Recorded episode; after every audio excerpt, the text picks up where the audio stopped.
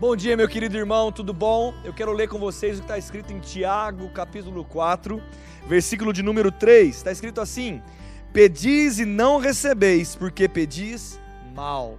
Sabe, eu quero te dizer algo, te trazer uma orientação. Existe a maneira certa de nós pedirmos algo para Deus. Se você não está sendo operoso, ou se você não tem alcançado resultados na sua vida, talvez está faltando a maneira certa de fazê-lo. E isso nós precisamos aumentar em nós o nosso conhecimento, porque eu e você precisamos ter uma fé inteligente. Eu não quero ser aquele que não alcance aquilo que está desejoso no meu coração, mas eu quero crescer em fé, crescer em Deus e também a realizar os meus sonhos. Mas sabia que para você alcançar as coisas de Deus tem que estar tá orando segundo o que diz a palavra? E sabe muitas vezes o que está faltando para você é conhecimento.